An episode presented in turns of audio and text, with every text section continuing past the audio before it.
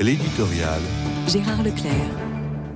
J'avoue que la Saint-Valentin que nous avons fêtée hier, du moins telle qu'elle est aujourd'hui conçue, ne provoque guère d'enthousiasme de ma part. Sans doute peut-elle présenter des aspects sympathiques, heureux, lorsque je lis qu'elle est l'occasion pour les couples d'échanger des mots doux et des cadeaux, comme des roses rouges, qui sont l'emblème de la passion, des cartes, des chocolats, etc., je dis pourquoi pas. Ce qui provoque d'abord ma réserve, c'est le côté un peu superficiel de ce genre d'échange. Un style fleur bleue qui a une résonance un peu ancienne. C'était développé euh, dans les années 50, par exemple.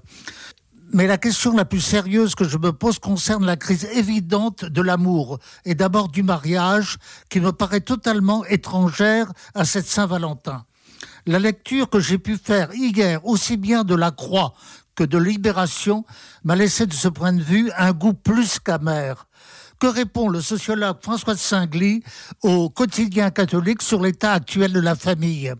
La vie de la famille est devenue un monde de coexistence et le défi est de réussir à inventer du commun. Une façon de dire que l'on assiste de plus en plus à l'éclatement de la cellule familiale avec le refus de se centrer sur le couple et les enfants. Du côté de Libération, c'est pire encore. Loin de l'euphorie de la révolution sexuelle 68 arde, on apprend que l'échec est général. On parle même de champ de ruines. Comment continuer à désirer vos bourreaux? On sait le remède inventé par Sandrine Rousseau, l'homme déconstruit. Drôle de Saint-Valentin. Et si au lieu de déconstruire, il s'agissait vraiment de construire? Il y a 20 ans, je publiais un essai intitulé L'amour en morceaux. Je déplore qu'il soit plus encore d'actualité.